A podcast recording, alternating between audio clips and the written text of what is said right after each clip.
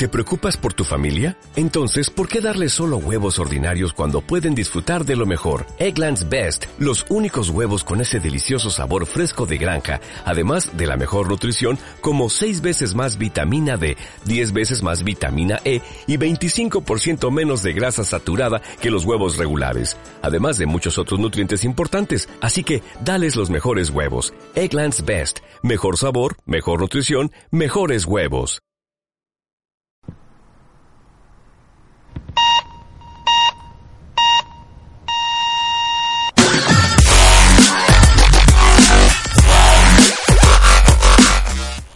Hola, ¿qué tal? Muy buenas tardes, ¿cómo están? Eh, bienvenidos sean a este 16 podcast, que es un podcast muy especial porque además de tener este invitado especial que se está uniendo a, a esta versión, el día de hoy decidimos que por la importancia y eh, la relevancia que tiene y el impacto que tiene la película de Joker en el mundo, y como es un personaje de cómics, pues creemos que es importante poner en la mesa nuestras variadas opiniones y sobre todo que la gente que le gusta los cómics como son ustedes que nos escuchan y les agradecemos pues tengan nota de las visiones no porque es claro que su mamá ya la vio su abuelita ya la vio su tío ya la vio y todo el mundo tiene una opinión diferente pero no necesariamente es una opinión de gente que lee cómics, ¿no? Eh, por eso el día de hoy decidimos precisamente hacerlo. Saludo mucho a la gente de Estados Unidos, a la gente de este país y un muy, muy caluroso bonjour a la gente de Francia que ya son mayoría.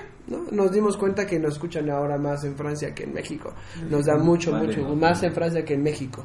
Eh, la gente en Rusia también, en Nicaragua, en Honduras, en Italia, en Filipinas, les agradecemos infinitamente que nos estén escuchando también en España, que ya son tercer lugar también. Este, pues muchas gracias porque ustedes hacen posibles que nos dé mucho gusto estar aquí cada fin de semana para grabar el programa de Sir Babosadas, ¿no? Y que eh, y que tengan sentido, exactamente, ¿no? Como, lo- como, no, lo- como no lo tiene la película. Así que a la izquierda mía eh, saluda el Doctor X que hoy viene como la contraparte de todo el grupo. ¿No? A mi derecha está Roberto, Buenas, buenas. que el día de ayer la vio con nosotros. Tengo que decir que Roberto no dijo una sola palabra después de ir al cine. O sea, le preguntaba cosas y me decía sí y no. ¿No? Y no dijo nada. Pero así, así pasa cuando uno no. Y sigue pensándolo, sí, o sea, sigue así. Es que sí, ¿no? Dices, Por Eh. que caiga mi quincena voy a ir a otras dos.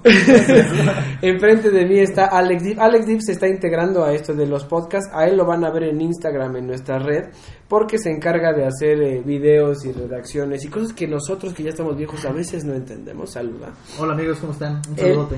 él ya vio la película y es una fresca este, Opinión, opinión, porque además más es como una lechuga. Nosotros ya somos los últimos pedazos. Él está fresco así de recién Es el salidito, centro. Es el centro de la lechuga, ¿no? Nosotros ya nos vemos arrugadones, pero él es está así verde, floreciendo. Y como siempre, el guerrero eh, Pablo Ochoa, que está a la derecha de Alex Deep. En un ratito más llega eh, Jen, pero es que Jen este, nos fue a salvar la vida y la existencia de nosotros cómic, cómics este, fanáticos porque ya llegó la caja de cómics que, que cada semana nosotros abrimos como Navidad. En realidad, para nosotros Navidad llega cada, Cada semana. semana, Cada X-Men semana. Y X-Men, pero X-Men 1 no va a llegar. Sí, va a llegar. Entonces, eh, comencemos. Ahorita te la cuento. No, no quiero saber. Com- Comencemos con esto de la película. eh, hay muchas de las capas en las que uno puede analizar, ¿no? Hay muchos de los temas en los que uno puede abarcar, pero quisiera comenzar con una pregunta básica aquí al foro, ¿no? Y vas a, va a comenzar Iván, a propósito, para que me digan, ¿ustedes creen que es Joker una buena película o no? Que empiece el debate. Me- sí. sí, mi opinión va a estar un poquito sesgadona. Y este, bueno, independientemente que yo leo cómics y eso, sí me gusta el cine y sé un poquito de eso. Eh, yo creo que cometí el error de, como tú lo dijiste hace un momento, en muchas páginas, en muchos medios ya había ahí Información. información. En esta época es inevitable que esquivar los spoilers. Correcto. Eh, Creo que la semana pasada que lo estábamos platicando, hay dos, tres cositas que me comentaron. Tú hiciste el intento de decir, no, no, no, espérate, no te voy a decir nada. pero tal vez yo ya tenía cierta idea de lo que se iba a tratar. Salieron un par, dos o tres trailers que estrictamente hablando te explicaban toda la película. Este, repito, tal vez mi opinión esté un poquito sesgada, pero lo que yo vi ya no me sorprendió porque creo que ya lo conocía. Ok. Esa, eh, eh, O sea, esta- el esta- impacto se perdió. eh, sí, sí, sí, sí. Incluso, bueno, hay que, hay que hacer mención. eh, vamos a entrar a la zona de spoilers, ¿no? No, por supuesto, no, ya. Sí, o sea, ya, ya, teniendo en cuenta que todo el mundo ya, ya si, no la, un mes, si, ¿no? Ya. si no la han visto, honestamente creo que han vivido debajo de una piedra. Sí. Este, la, la- eh, digamos que yo ya sabía lo que iba a pasar, pero eh, visualmente no lo había Correcto. conocido. Visualmente te puedo decir que sí, es una muy buena película. Lo comentamos la otra ocasión, respeta muy bien la fotografía, la ambientación ochentera y más o menos. La actuación de Joaquín Phoenix es de lo mejor, pero como historia, eh, tal vez ya el- no me sorprendió tanto. Sí, no, no, no, no dudo que cuando fue el estreno, la primera persona que lo vieron, este, como tú decías ahí, se estaban al borde de la, Sí, de de, la de- silla, la, de la butaca. pero pues yo la vi y ya, ya tal vez es el es la consecuencia de verla un poquito tardía, Ujú. de que ya sabes en Pero, pues, esencia yo lo que la vi ayer y yo sí, ya había visto muchas cosas y aún así no era nada de lo que yo esperaba. ¿Qué te sorprendió? Así que decías, ah, no, pero ¿qué, qué, qué en específico? En específico yo creo que más la ambigüedad de cómo se cuenta la historia. Ahora, hay, hay también otra, otra situación. Yo no soy gran conocedor de DC, pero creo que lo básico lo, lo conozco. Sabemos que el Joker como personaje es un personaje misterioso, eh, no confiable, eh, mentiroso, eh, entonces Inestable. te da inestable completamente. Entonces, cuando tú ves esa película, sabes, o, o- o parte de, de la, del motivo por el cual estás atento es para no perder detalle, porque sabes que lo que estás viendo en cualquier momento te lo voltea y dice, no, así no fue. Y en los primeros minutos de la película lo hace. Cuando ve el show de, de Murray, que se imagina que está en el estudio, cuando en realidad está sentado a un lado de su madre. Este, todo eso, desde ahí te plantea que dice lo que vas a ver, eh, tómalo con mucha reserva porque lo más seguro es que no sea cierto. Pero yo tengo una pregunta, ¿no crees que es la de las pocas películas de superhéroes que te muestran este lado o esta perspectiva de un villano? O sea, al principio tú, de cierta manera, entiendes ¿Qué al- le pasa? al Joker, o sea, Ajá. tú, era la primera vez que dices, o tomas a Batman como la contraparte realmente de Joker y no a Joker como la contraparte de Batman. Y creo que es un- algo que plausible para el director y para la película. Si, si lo tomamos aspecto. desde ese punto de vista, creo que sí es la primera película que aborda un villano y que le da importancia en un papel protagónico. Porque el otro intento que recuerdo creo que fue Catwoman y, fue una- muy mala película. Es así, yo No, recuerdo no, haberla visto y a los 15, 20 minutos mi hermano y yo nos dormimos y despertamos en los créditos, así literal. No la he visto, a pesar de que fui al cine a verla. Y eso hace un montón de Pero, tiempo. eh, Como, como, como historia es muy buena, actuación ni decirlo. Eh, sí, creo que es la primera película que toma un villano así. Pero caí, o al menos, repito, mi, mi opinión está eh, de este tipo, porque no me sorprendió porque creo que ya conocía ¿A qué iba a tratar? de qué iba a tratar, pero eh, si tú la ves con el cerebro virgen, este, no, sí, sí, hay Pero, muchas partes que te sorprende. Los desplantes, que, bueno, yo creo que en un momento lo vamos a hablar. Eh, tú ves, es como yo me imaginé de ver la serie de Breaking Bad, ¿no? Ves a Walter White al en el primer capítulo y ves a Heisenberg en el último.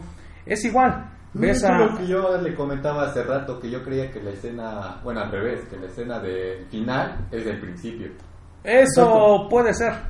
Eso es- es- no, no te establece si es un flashback. Pero hay algunos. Ahorita llegamos al tema. No, del Las reloj. ideas- Exacto. Sí, no. Es que, bueno, es- A ver, pero ok, a ver, sale. para empezar, la película es buena, sí, sí es buena, pero en lo personal no me impactó así de que, ay, Ok, ok, ok. Pero Ok. esto pudo haber sido por Sí, por spoilers Por- ya. por- Sí, por- sí, sí, por- ya, ya, ya las expectativas muy altas. No, y es que todo No, no, no. un buen No. trabajo. O sea, el, el No, sí, director, o Todd. Phillips venía a hacer ¿Qué Sí, pasó sí. ayer? Dice, No, digo, no es puras, malo, pero. puras peli- pero son películas exacto, este, palomeras, palomeras. Pero es que Para sabe- reírte. Por eso, es que es muy interesante. Ahora, antes de empezar ya con el análisis, a ver, Pablo. ¿Sí o no es una buena película? Es una muy buena película. Ok, ok. Respondiendo nada más al punto, ¿no? Ahorita vamos a, a, Mm, a a desglosar en- todo porque- y entrar en glosas, pero nada más, lo básico es una muy buena película. ok. Sí. Ahora, la siguiente pregunta. ¿Es una muy buena película de cómics? ¿Sí o no? Yo creo, y se los dije la semana pasada, aún sin verla, que pues creo que se aprovecharon del personaje. Claro. Pero Usaron, es- eh, usaron el nombre nada más. Si tú en lugar lo que decíamos, el nombre de DC no se ve. No, Pero eso es porque son gays. Sí, Ah, claro, sí. pero no Le- de la le- palabra, le tienen- sino le tienen miedo al tienen éxito. miedo al éxito. Sí. si, si en sí, lugar de si en lugar de ser Joker, en lugar de ser Arthur Peck, Sí. en lugar de ponerse su trajecito guinda, Se lo ponen en normal. ponen a Sí, otro personaje y en lugar de ubicarlo en Gotham, lo hubieran puesto en Nueva Pero- York, Chicago o cualquier otra, aún así sigue siendo una Sí, una muy buena película. historia. Es una perfecta ese un punto- taxi driver eh, Claro, de, sí, de los bien hecho. 2000 Lo que yo me refiero es que realmente creo que es lo que también acerca a otras personas al mundo de los cómics. Y yo realmente respondería que sí es una buena película de cómics. De cómics. Porque así quitas todos los elementos de cómics. Sí. Sigue funcionando. Ah, sí. Y es por eso que tú, como fanático o no fanático, te atrapa la historia sin lugar a duda. Pero es que Y yo es una que buena película de cómics porque el final es, Deja, es- o sea, la idea la idea del guion, ok, quítale los opinios, pero la idea del guion donde eh, Joker cree que es hijo de Thomas Wayne. Y entonces es exactamente lo contrario a Bruce, no tiene nada, está fregado, ¿no? Y él quiere eso, uno, dos, nacen en el mismo momento. Y a consecuencia de ellos. Como Batman en el cómic crea a Joker cuando lo tira al ácido por error, aquí, por coincidencia, en una, en un, en un, en un eh, Riot que crea, bueno, no que no crea a Joker, pero le ayuda Que se mucho, inspiran se en- inspiran en en él. él. En ese momento matan a, a- a- a A Thomas y a Martha Wayne. Sí, y sí. nace el Joker y nace Batman. La historia es poética. Sí. O sea, Sí. ese punto es poético. Es, yo creo que si yo trabajara en DC Comics diría, ¿por qué a mí no se me ocurrió Sí, antes? Eso sí. no, ¿No? Y, y decían como, y Es- aquí la, la es- historia se es- cuenta sola. O sea, ya eso básicamente se acaban. Es un guión- Eso es porque eso es de cómics. Sí, pero si eso no lo hubieras puesto, el, No pasa nada, e- Ese, no pasa esa es la cereza del pastel. Sí, esa es la cereza. o sea, la adaptación de todo lo que Es le correcto. pasa al, al, al Joker, al Sí. personaje, y te lo amarran con el origen de, Batman. es ese, poesía. ese es- ese no, pero sí, es que ese desde el principio te lo manejan. Porque me- yo me di cuenta de la regalo escena- más a los Sí, esa es- de esa es la del pastel. sí, o sea, yo lo vi algo sobrado, pero si te gustan los No, no, no, no, no, no, no, esa no, es- no, no, no, sí, no, sí, Ese es cuando dices es una obra maestra. No, y es que, bueno, la escena. No tanto, tanto. No, Sí, no, sí, bueno, es que mira, si, si yo idolatrara a Batman como No, tú, no, no, no, no, no, es que sí es muy buena. Sí, sí es muy buena, es muy buena. Sí, no, Pero no, no es por Batman, no es por imagínense que quitan esa partecita. ¿No pasa nada? No ¿Un pasa película? nada. Sí, o sea, no, no es indispensable. esa subtrama Pero es que mira- no es indispensable para el desarrollo de la historia. Y ponen, en lugar de Joker, ponen otro personaje. ¿eh? No pasa nada. Aún así se es una buena Pero película. funciona mejor Taxi como Driver, Batman Joker. eh, yo considero que toda la película de Joker tiene muchas... Sí, claro, este, mucho de Taxi Driver, sí, Sí, claro. entonces es, es, es una historia de Taxi Driver actualizada. Pero mira, hay Muy una, buena. Hay una escena en donde no sé si ustedes lo notaron, cuando está Bruce y Arthur se, se encuentran, Es llevan, llevan la misma ropa, el mismo color de ropa, Sí. y se- nada más están divididos Por la como de la, de la clase social, de Bruce literalmente igual, nada más que con un palacio atrás, y el Joker destrozado y no hay nada. O sea, No, o eso sea, es un ese tipo paraje. de detalles son los que hacen tan fuerte la película y tan Porque no hay, no, no hay ni ¿no? diálogo, solamente tú estás, o sea, es que el espectador, y ahorita llegamos a ese punto que ayer le decía a Roberto, el espectador está pensando, porque le está llenando de, o sea, si tú eres un cómic mudo, tú le estás llenando Exacto. todas las voces, Exacto. porque estás diciendo, esta es la primera vez que los más grandes enemigos de la historia del cómic se están viendo en exactamente situaciones opuestas, pero peor Sí, aún, ropa, hoy sabes sí. Que son lo mismo. Y yo le decía a Roberto, a ver, la película es de cómics, ¿por qué? Porque orgánicamente explica al Joker. Yo sé que no existe una, un, un origen de Joker, ¿no? Pero precisamente ellos hicieron esto. Si tú lo piensas, es, a ver, Joker es hijo de Thomas Wayne, por eso odia a Bruno y por eso odia a Batman. Ok, dos, ¿por qué se ríe tanto el Joker? Porque está enfermo de, de- de- de una, de una condición.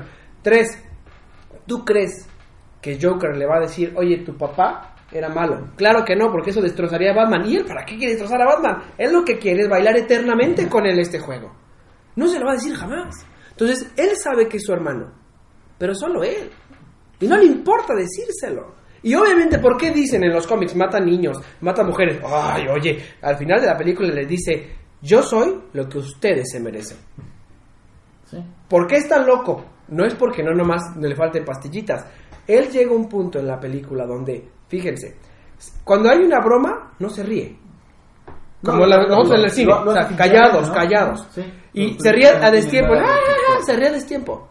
Cuando al final de la película se está riendo de cosas que no debería de reírse, ya le dio la Y es vuelta. que un dato curioso es que, bueno, el director Todd Phillips menciona que hay tres tipos de risa dentro de la película. El Ujú. primero es, bueno, este como risa El- el- el- el- bueno, el, el primero es como el dolor, ¿no? Que realmente es, a mí se me hace magistral como lo actúa. ¿Cómo lo actuó? Ah, eh, la segunda es como intenta eh, encajar dentro de una sociedad Ajá. cuando se ven estos chistes como Y- realmente falsos y ni siquiera te da risa. Eh, Y él, y él no puede, o sea, no Y se lo finge, ríe de Lo eso. finge totalmente. Y la tercera es cuando está hablando con la doctora y que se ríe. Ya- ya se literalmente ríe. por él. Ajá, o sea, su risa Ahí, natural. ahí ya se ve que es este, Malo. Ya no, sí, ya es una risa. Pero ya es de- Sí, con un motivo, locura, ya no sí, Porque, por- porque en, la, en la entrevista en la tele, agarra y dice, eh, knock knock, ¿quién es? Acaba de morir tu hijo. Y jajaja, se ríe. Sí, como- Porque ella se ríe de todo lo malo. ¿Ya vieron? No, y aparte es que la crítica que hace a la sociedad es tremenda. O sea, el hecho de que diga, Claro. eh, la comedia es tan subjetiva como, o sea, como el arte y cosas así, dices, wow, o sea, es que es cierto, realmente los medios, y ahí entiendes la importancia de un medio y cómo puede influir, no solamente en lo que es gracioso o no, sino en lo que es aceptado y lo que Por no supuesto, es aceptado. por Y es lo que critica la película, tal cual, o sea, cómo tú puedes seguir como ovejita, tal cual, si te dicen, sigue esto y es bueno, yo voy a decir que es bueno, porque si no eres criticado como alguien malo como algo loco, y ahí, de ahí nace el meme de vivimos en una sociedad, ¿no? Pero es cierto, o sea, realmente, si lo piensas y lo analizas como súper profundamente y en cuestión de cine, es muy bueno el argumento que maneja toda la Es que película. te- Arnold ese es el texto. Ahora, Pablo, a ver, es una, es una, es una buena adaptación. ¿de qué? Tomando ¿Pero de elementos qué? del cómic. es que No, es ¿de que qué? no, No, es o que sea, toma, toma, Toma elementos, es toma que- elementos del, o sea, toma el personaje, Pero es que, toma el universo de, de Gotham y todo eso y, y, y crean, se crea un guion y lo desglosan. Pero toma y los lo- personajes de la mitología. Pero ahí, se va, acabó. espera, ahí va. La- regresando a la pregunta básica. ¿Es una buena película de cómics, sí o no? Sí. Porque Sí, aunque no. quitáramos al personaje y, y dijéramos, sí, ahí está la historia, pero volvemos a lo mismo y es el punto importante, es mitología. Es mitología. Y necesitamos a fuerzas al personaje porque, aunque ha habido personas muy retorcidas en la, en la persona... En, En la- en el cine, en real, el- en la en vida el real, cine. Sí, en el cine, sabemos, y deja, en el ambiente real, ¿no? Sabemos, o sea, ciencia cierta, que nadie en la historia puede hacer lo que se compase. Correcto. Nadie, nadie puede, o sea, nadie puede llegar al punto de reírse, a estar, o sea, nadie, nadie tiene eso, porque por eso, y gracias a Dios es mitología, porque no hay nadie como él. Sí. Entonces realmente la adaptación es buena, pero es realmente una película de cómics, porque nadie puede hacer lo que Joker hace.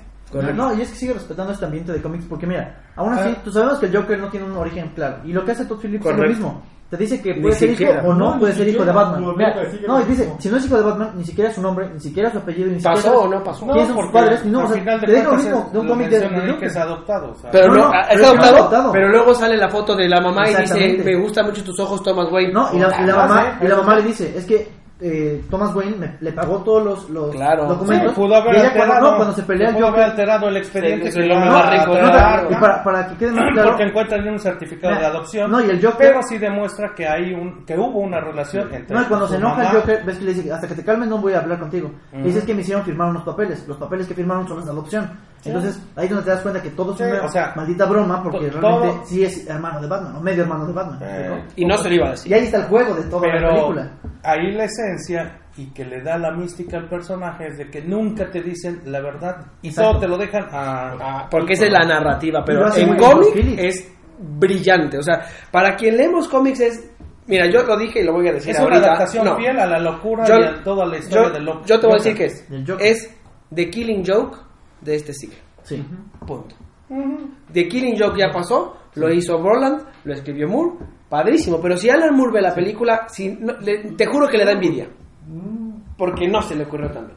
Porque está mucho más Incluso le va a gustar. fundamentado. Que a Sí, algunos no le gusta nada. Y esa Y él le va a gustar. Porque está tan, está tan bien cimentado toda la explicación orgánica de quién es el Joker hoy en algo que pudo haber o no pudo. No, y que como audiencia te dice, exacto, tú decides qué pasó y qué no pasó. O sea, te dice, Sí. básicamente te dice, pasó esto, te dan dos horas de película y al final tú dices, ¿qué pasó, qué no pasó? Y literalmente puede pasar dos minutos de película. Exactamente. Será hijo, será hermano. O todo lo inventó, bla, bla, o todo- o literalmente todo lo inventó. Exactamente. Porque también ahí la mamá está chifleta. La mamá no, está chiflada, no, pero, no. pero hay un punto donde dice no. O sea, le- No, o no sea, cuando le dicen, oye, es que este, eh, ajá, lo adoptaste, y dice, no, no lo adopté. Eh, y luego le dice, oye, y dejaste que tu novio lo violara, y se queda callada. O sea, sí estaba loca, Es pero claro no. que estaba loca. Sí, sí, sí. Exacto, o sea, ahí donde entra esta mitología de funciona o no funciona. Yo creo que Ahora es una muy buena película.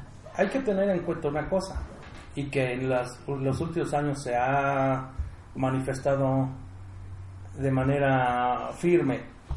Eh, nosotros, como lectores de cómics, hay que no, no, no debemos esperar que una No, es historia es que leemos en papel Que se vaya Que vaya. transcrita No a la imagen. No es como como con Watchmen. War. Watchmen. O como Watchmen, o sea, las películas de Marvel, dice Civil War, sale, se maneja- pelean 6 por 6, lees las, la Civil No War de Marvel que ver. Miller, No, nada no, que ver, no, nada no. más es el nombre. O sea, Infinity Entonces, nada que ver. ah, es- Esta es una adaptación Ah, correcto. de las Del lo que es una del, adaptación. del personaje de las historias que pasan en el cómic. Muchas veces a mí me han preguntado, oye, tú lees cómics, ¿qué va a pasar en, en, No, no. en Endgame, en Sí, justo No, pues ayer no me sé, preguntaron por la de Birds of Prey, porque es como de qué pedo con Birds of Prey, No, de no es no. nada de los pinches cómics a lo que están haciendo. No, nada más nada, es tristísimo. Entonces, No, y es esa, esa- esa diferencia, esa diferencia, este, existen las personas que leemos cómics. Existen las personas que nada más conocen a los personajes por las películas. Y existen las personas que vemos las dos partes. Correcto. Entonces, una cosa es una cosa, otra cosa es dirá la chingada. Y la película funciona en ambos. Eh, eh, sí, Es- sí, Es es es mismo pero tampoco vamos a querer llegar a ver al cine. La historia de Bermejo y de, No, mira, sea, y es que lo de que pasó- lo Joker, que pasó una la novela película gráfica de animada de Joker. Killing Joke. No, ojalá. No, Tampoco, no, porque no, es una pinche calca del No, cómic. o otra sea, cosa. Animaron el puto cómic. Entonces, las historias actuales del cine están basadas o adaptadas de lo que de los ambientes o de, lo- de los arcos de las series que pasan en, en, en- en la- en medio impreso. Yo, yo realmente creo que es no, nunca vamos a esperar algo al cabrón. que no, lo que digo, ¿por qué la gente se enoja tanto cuando no ve lo mismo en el cómic que en la película? Pues Es esos que- esos porque, puristas- uno- porque esos- nosotros lo esperaríamos. Esos puristas del queremos, cómic, no esos puristas del cómic siempre esperaban. Ahora, Es que en Civil War no, no, No, no, es Civil War es lo que pedimos como fans es eso, o sea, No. que haya, hay- haya películas altern- no alternativas, pero con un enfoque distinto como lo es Logan, por ejemplo, que es un Ah. western y no una película de superhéroes. El Joker no es una película de superhéroes, es una película que habla de psicología de un, de un, super- de un personaje, pues. Y en ese aspecto Y Marvel se va a películas Y en ese en aspecto cómics. desarrollaron la ambientación, lo, lo que me comentabas de la música, me puse mucha atención en eso. mucho. La música es Cello. plausible, ¿eh? Ah, pero ¿eh? es que- te a genera, te- te- es al escuchar esos, esos acordes de comunizarte te la genera un estado de tensión así ya, como que... ya me escuché todo el como dos la veces. música, nada ya, más. ya me lo ya me lo analicé todo y ya ahora sí que tengo mi opinión sobre eso, pero Bueno, pues Ahorita vamos a llegar. ya, pero ven, es que ahí te va la otra. Eh, hay tres películas. Tres películas. Uno, las dos horas que tú ves con tus ojos, que es la que estamos hablando. La segunda película que tú ves es la que tú estás pensando mientras ves la entiendes. peno, la, mientras ves la película, estás pensando. Ayer que era la segunda vez que yo la veía, Roberto era su primera vez. Naturalmente ya no se me ocurrían las mismas ideas. Entonces yo sí noté como había escenas alargadas. Hay gente que se le hizo pesada. ¿Por qué se le hizo pesada? Porque no estaban pensando. Porque a la hora que tú estás viendo la primera, por primera vez, se te hace el corazón chiquito. La, la, la- la parte se te hace al revés. Pero empiezas a decir, y nos pasa a todos, y más a la gente que leemos cómics, ese rechazo social, esa- esas veces donde tú eres el Joker, y hay que decirlo. O sea, hay veces que nosotros nos reflejamos en ese personaje y entonces empiezas a pensar y a recordar y a imaginar y a ponerte en sus zapatos. La escena, o sea, analiza la escena del refri, es larguísima. O sea, él se mete Sí. y pasan 10 segundos, 12 segundos Y mar- hasta que marca. Ajá. hasta que marcan. Pero es que ese tipo de cosas son las que te dicen cuál es fantasía y cuál es realidad, que es un tema que se va a tocar ahorita. Pero no sé si ustedes se dan cuenta, creo que estoy de acuerdo en que la primera película, la primera vez que lo ves es como una obra maestra, la segunda lo empiezas a analizar y hay detalles tan pequeños como el hecho de que cuando dispara a los chavos en el tren, al chavo le, le sale, le sangra el pie derecho. De la misma manera que es como el primer pie que sale cuando mata a la doctora. Es decir, el pie que más le sangra es el derecho, ¿me explico? Ese tipo de detalles, o el hecho de que porque hay tanta iluminación cada vez que él se imagina las cosas. Eh, Por ejemplo, el hecho cuando ya sale el Joker, hay mucha iluminación de frente a él. En el refrigerador no hay iluminación. Es decir, hay pautas, de acuerdo a la iluminación de la película, de cuándo es realidad y cuándo no lo es. Es decir, la escena del refrigerador sí es realidad, pero la escena del Joker cuando está bailando, que hay mucha iluminación frente a él, no es realidad porque es un sueño. ¿Cuál? ¿Cuál? ¿Dónde baila cuál? Así choca estilo el coche, Inception, tiene el anillo cuando, de cuando choca el Joker, que lo sacan todos y empieza a decir, levántate. Ah. Él empieza a bailar, un final- helicóptero lo manda. Igual que en la escena de... Al final, cuando, se ve el Ajá, pasillo, cuando entra... cuando, cuando, no, no, Sí, ah, bueno, ahí también. Hay mucha iluminación de fondo. Cuando está, cuando está entrando al, al programa y están, lo presentan, hay mucha ilusión- ilu- iluminación cuando lo van a presentar. Igual de frente a él, me explico toda la iluminación que es un sueño. Pero, a pero supondrías que no mató a Murray. No, nunca lo mató. Y si no lo mata, tampoco existe Batman. Es el punto de la película. Que no se sabe. No, porque. Te voy a decir por qué. Te, te voy a decir por qué. Ok, pero es, que- es que, es es una teoría, o sea, mientras sea, mientras sea plausible, es que la bronca de la película es que todo es plausible, ok, sigue, sigue. Es que mira, el O sea, punto al final es su, es su idea. No, O sea, no, es que yo, sí, yo sí, estoy de acuerdo. Mientras sea lógica, está bien. Yo, yo puedo- estoy de acuerdo que pudo haber matado a Murray y lo agarraron por eso. Sin embargo, dicen que nunca se creó el Joker. Nunca. O sea, porque él también mató. y Hay que recordar que mató a su novia, o la que parecía. que todos se imaginó. No, no, no, no, eso nunca lo Pero síguele, síguele, no, no, no, sí, no. Te voy a decir por qué. Hay una teoría, hay una teoría que en el trailer, y lo pueden checar, en el trailer primero sale con un, eh, un ramo de flores. El guion oficial, que se lo puedo mandar si quieren, se dice que él sí mata a la persona y que él cuando sale vestido de Joker le va y le deja las flores enfrente de la puerta de ella. Entonces, si ustedes ven el primer trailer que sacaron, sí lleva las flores en, en el trailer. En la película ya no Sí, lleva de las hecho, flores. Pero Marvel nos enseñó que los trailers no tienen nada sé, que ver con las... sé, Fue pero- el primero que mintió. si si Ahora, ahora, sí, sí, lo. Si Ahora, inicial, sí la mata. propósito. Todd Phillips ahí por ahí comentó que no iba a existir una versión extendida. Que Ajá, no le va- no le gustó. Entonces, la historia que vimos en el cine es la que existe y punto. Sí, yo me refiero. Pero el guion oficial que tenía. Bueno, es la que si a esas vamos, si a esas vamos, Yo un, refiero- un guion de una película pasa durante un Sí, yo, montón yo de que la película funciona en varios aspectos. Y a Lo la fecha actual, Luke lo pudieron- Skywalker se llamaría Luke No, Skywalker. no, Entonces, lo que pudieron, lo lo que pudieron haber, es lo que también lo pudieron haber atrapado porque mató o no mató a la señora. Y por eso se vuelve loco y empiezan a llegar las ambulancias y la policía y se encierra en el, en el refrigerador y donde se lo llevan. Porque cuando aparece en Arkham ya ni siquiera tiene el pelo pintado de verde. O sea, esos Ajá, detalles, ya te él ya nunca entró Sí, vestido de, de Joker. Ok. Entonces puede que Pero no se haya matado eso a Murray y nunca se creó Batman. Es el punto de, la, de varias psicologías que Bueno, maneja. eso, si, si nosotros nos ponemos a, No, no, a- a- va a haber millones de opiniones de percepción. Esa es una parte de la, del- de la gran, del- de que la película sea muy Versátil, muy- muy, muy buena, buena.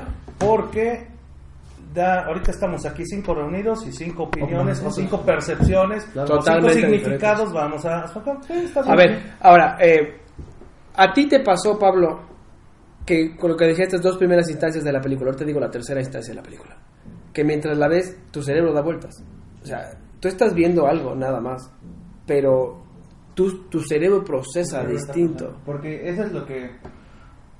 Es, o sea, incluso es la genialidad, ¿no? De, de todo esto. Y pues gracias a que ahorita he estado estudiando más las teorías narrativas, me doy cuenta de muchas cosas teóricas que hicieron para la, para la película. Y lo que tú, que tú comentabas, ¿no? La primera, la primera gran, este, o gran acierto es que te identificas. No importa en qué momento de tu vida haya pasado, pero a fuerzas recibiste algo de violencia Correcto. y está reflejada ahí. Correcto. Y realmente lo que hace la película es que te enseña violencia hacia el, hacia el este, hacia el personaje, pero no siempre. Lo que te están diciendo es esto ha sido su vida. Te están resumiendo en el inicio y en el tren la vi- su vida. Ujú. Y te están esta es. Por lo tanto, tú sientes esa empatía. Ujú. Y por lo, por lo mismo tu mente trabaja. Yo, a mí me pasó cuando las primeras escenas, yo regresé en mi vida hacia atrás y cuando llegué al punto que lo que tú dices que es cuando está en la patrulla cuando lo sacan, ese, por mí, ese es, casi lloro ahí. Porque ese, ese es el punto en el que se crea, en el que se crea y se acepta. En donde con su sangre se hace molde. Ya, no, por ahí ya, No, ahí ya dice, yo ya soy, ahora sí, sí, ahora sí sé Ahora, quién es- soy. Incluso, el baile, incluso la, ¿no? la- pero no bailo, ¿sí? Sí, cuando al final que empieza a bailar. Es sí, que hace nada más cosas. es que ese elemento es muy es- fuerte. Pero el es, baile que, es muy es que fuerte. ya el baile, es ya, a mí lo que más me impacta es escena inicial se está pintando. Escena final de creación, ya no necesita No, el, pintarse el- porque el él tren, el tren, cuando escapa las después de escaleras, no, matar... la escena de las escaleras es muy buena. El simbolismo que tiene de cada vez que sube. Está como, Derrotado. Está como subiendo hacia la cuerda. Hacia el- la- no, sé, no sé si dice cuerdez. Hacia lo que está cuerdo, pues. Él sube triste y lo- el panorama, la iluminación siempre es de noche, siempre. Ah, sí. En el momento en que baja es de Es de día día. y está bajando, está muy feliz. y el baile que hace representa toda la película. Es un baile de Se está aceptando y está bajando hacia la locura. Lo- Lo que es lo que básicamente menciona. Lo que, lo que es excelente el Pablo, simbolismo. eh, desarrollan el personaje así como decir, mira, ¿sabes qué? Este cuate le va mal, no tiene lana, todos lo maltratan, este es el de Pero llega un momento eh, y, y, lo, y creas em- se crea empatía por el, por el personaje, lo E comprendes. y lo justificas. No, no tanto justificar, pero, pero, pero. La bronca es que cada quien lo justifica o lo entiende hasta dónde llegamos. De- depende de qué tan, Claro, de qué tan psiquiátricos Es que estar depende cada de uno. cuán Joker tengamos adentro, Entonces, claro. el punto, en lo personal, donde yo vi, ya aquí ya nació este, fue cuando mata a los tres corredores ahí de Wall Street en el tren, escapa espantado de lo que acaba de hacer. Pero se mete al baño a bailar. Se mete al baño, exactamente, se mete al baño, Y ya. como que recapacita, y en ese momento empieza así como, No, y es que aún así. o sea, ahí, Hay ahí, para mí, ahí termina el pinche villano. No, y es que hay varios Sí. momentos en los que tú dices, ya se va a caer el Joker, Ahí- y no ahí- pasa. ahí- en la escena sí, del baile. Luego cuando mata a su mamá, dices, oye, aquí se va a volver el Joker. Y no, aún espera a matar a la Pero a ver, ahí te va. Eso, hay, hay, hay- ahorita vamos a hablar de la música, pero ayer noté y lo platicaba con Roberto. El Joker en los cómics eh, tiende a cambiar de personalidad y no nada más porque está loquito, o sea, en realidad sí es como, como Kafka y la metamorfosis. Cada vez que baila, porque no lo hace una vez, es que todos recordamos uno, pero es que no baila una vez, baila cuatro o cinco. No, sí. Y entonces cada vez que baila es el ascenso hacia la locura. hacia la locura y hacia su personaje. Pero hay otro, hay otro subtema. Cada vez que él se descompone en el cuerpo, que empieza a moverse, Es brutal, es brutal. se está cambiando, pero de personalidad. Analízalo. Cuando empieza a abrir así las, eh, eh, La- el zapato, la- la- la- el zapato se ve así. que lo quiere romper, Cuando lo se mete al refri, pero cuando va a matar a, a su cuate, la escena es impactante, Ah, que sí, se agarra cierto. de las dos Es paredes, cierto. baja la cara como si fuera personaje de manga japonés. Ahí. Ahí se está transformando. Porque inclusive bueno, sí. habla y le dice y habla como brit- como Es cierto, británico. es cierto. Le dice, "Voy a salir en detalle", no sé qué, ¿no? Ajá. Y dices, "¿Qué pedo? Le acabo de cambiar la voz." Ahí y antes de salir como Murray, Tiene antes razón. de salir como le empieza- se empieza bien, a está bien. retorcer otra vez Tienes razón, tienes razón. y vuelve a cambiar. Es cierto. Porque está cambiando ya de personalidad. Es algo muy sutil, Pero que, sí, sí, sí. pero Se funciona. suma, claro. Pero ¿por qué? Porque te voy a decir algo que me pasó a mí y yo le porque Jenny no decía nada también la primera vez que la vio. Y después me dijo, "Oye, es que este Me dio miedo. no, me, me dijo, es que tiene razón." Y le digo, "Sí, pero no lo digas en voz alta." Sí, porque No, todo mundo, justificarlo. no todo el mundo va a Sí. entender que tú lo dices, la neta. Entonces, te, me- mídete de a quién le dices. Obviamente, entre nosotros raros, pues es obvio que sí, ¿no? O sea, Hakuna Matata, pero no en todo el mundo. Porque, ¿qué pasó ayer en la película? No sé si te pasó a ti cuando tú la fuiste a ver, Ajá. pero la escena donde eh, el chaparrito este, Ajá, no alcanza, la gente se ríe. Se ríe. Sí, Se eh, ríe. está bien loco, sí. Yo no me reí. Yo tampoco. Ni la primera ni la segunda vez. Éramos tres en el cine a decir por qué se están riendo. ¿Por qué? Porque obviamente la, la escena es de risa. Claro que es de risa. Sí, sí, Pero no no, lo pero- sientes. Pero estás tan absorto. Acaba de asesinar a alguien y de una manera. Yo, so- yo no me reí, yo sonreí. Yo sonreí, ah, yo Yo también también como una risa nerviosa. Yo de sonreí, que ¿sabes dices, qué va a pasar? ¿Ves qué? Es Pero eso. me Porque incluso ves que la hace. ¡ah! Y lo- Ah. o sea, la espanta todavía. Y como no, pero yo, o sea, yo muti las dos veces le digo a la Roberto, la primera vez que fuimos al cine, nadie, nadie se rió. La segunda vez que fui Sí, ahorita con Roberto, la gente sí se rió. Pero es un momento donde se es que identifican, es, es ¿no? un, es, es un momento. eh, Donde la, la la escena- atención. sí, sí, sí, Aliviar. es O una forma de liberar la atención.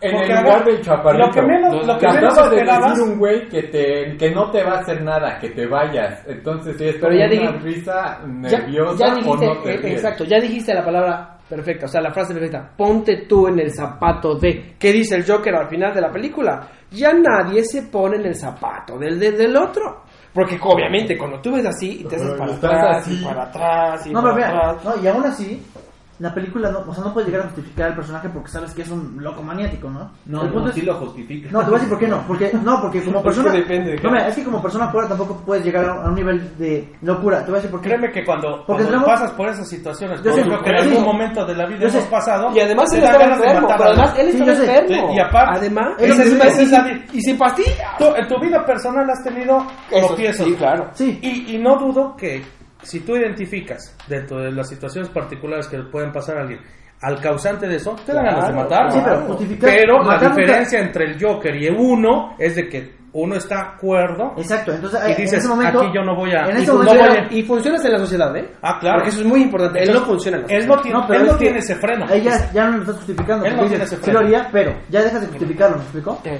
Lo que yo creo es que realmente la película también empieza por este análisis de decir qué pasó y qué no pasó. ¿me explico? O sea, hay un punto en el que tú dices, y la primera vez, me- creo que pasa la primera vez que la ves, ¿no? Tú ves la película y dices, justifico el personaje, cool. La segunda vez que la ves, dices, ya no lo justifico tanto porque no está bien lo que hace y al al parecer ya no sabes qué es realidad y qué no es realidad. Entonces, ¿hasta qué punto él está haciendo bien y hasta qué punto lo están maltratando en realidad? Ok. ¿Me explico?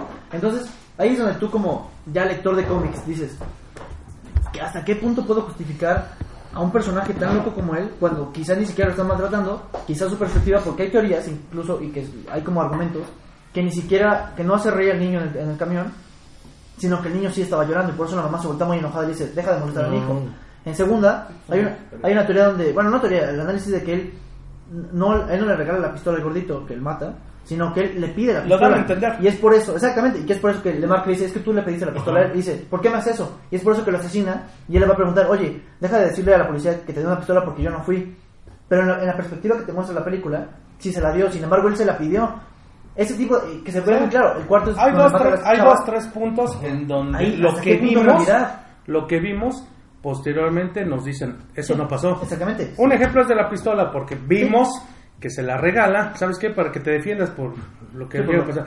Y después dice, oye, le intentaste comprar una película, una película, una pistola, y después cuando le van a festejar, bueno, a, a darle el pésame por la muerte de su madre, dice, oye, ¿qué onda con lo de bájale? Entonces te da a entender que lo que vimos no fue lo que pasó. Lo despide y le dice que todavía se la tiene que pagar y es que cada como de... Y sí, fue, Ah, fue, fue- fue como Pero un ver, regalo. Ok, hay algo... El- y es lo que dije hace un momento. Desde el inicio, ¿qué tiempo pasa de que inicia la película a que ve el programa de Murray? ¿10 minutos tal vez? Men- no, nada, luego... luego- luego- 7, 10 minutos. Es la Entonces, desde ahí Ah, le está viendo y ya se está imaginando que está con él, que lo felicita, que pásale acá. que- o- Desde ahí te establecen que lo que vas a ver no es lo que pasa. Pero hay, hay otra cosa, a ver, a mí me enseñaron en la película, está bien todas las teorías, pero les falta una. Tomemos la película como cierta, ¿va? Porque hay tres escenas donde a mí me dijeron, te están diciendo mentiras.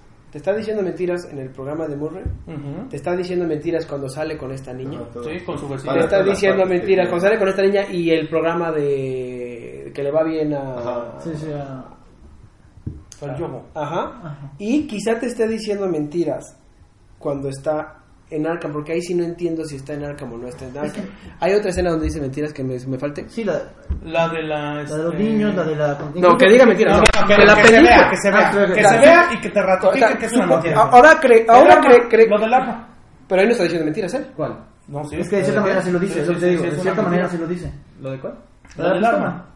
Que Pero él se imagina que se la dan. Hay que tener en cuenta que obviamente el otro puede nada más Decir que no. Decir que no.